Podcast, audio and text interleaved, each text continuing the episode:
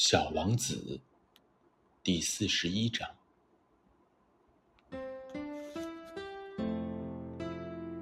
你好，小王子说道。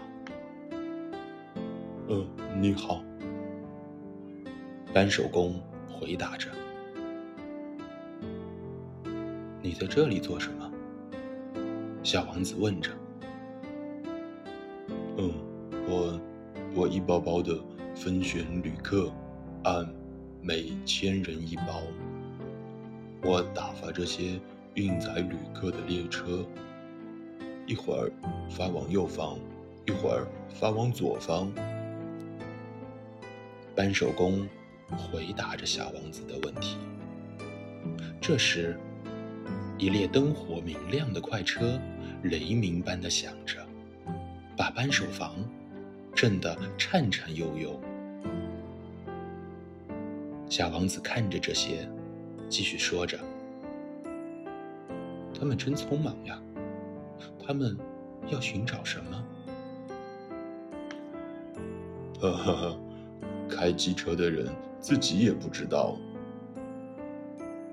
扳手工说着，于是第二列灯火通明的快车。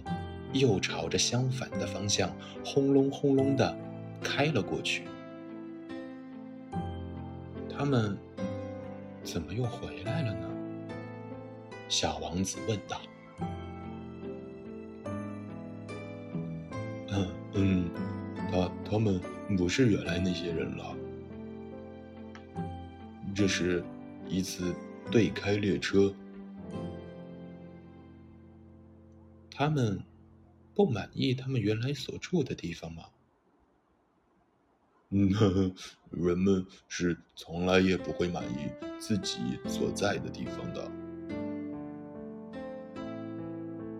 扳手工说着，这时第三趟灯火明亮的快车又隆隆而过。小王子看着这些，接着问道：“他们？”是在追随第一批旅客吗？扳手工回答着小王子的问题。嗯，他们，他们什么也不追随，他们在里面睡觉或者在打哈欠。嗯，只有孩子们把鼻子贴在玻璃窗上往外看。只有孩子知道他们自己在寻找什么。他们为一个布娃娃花费了不少时间，这个布娃娃就成了很重要的东西。如果有人夺走他们的布娃娃，他们就哭泣。嗯嗯嗯，他们，嗯，他们真幸运啊。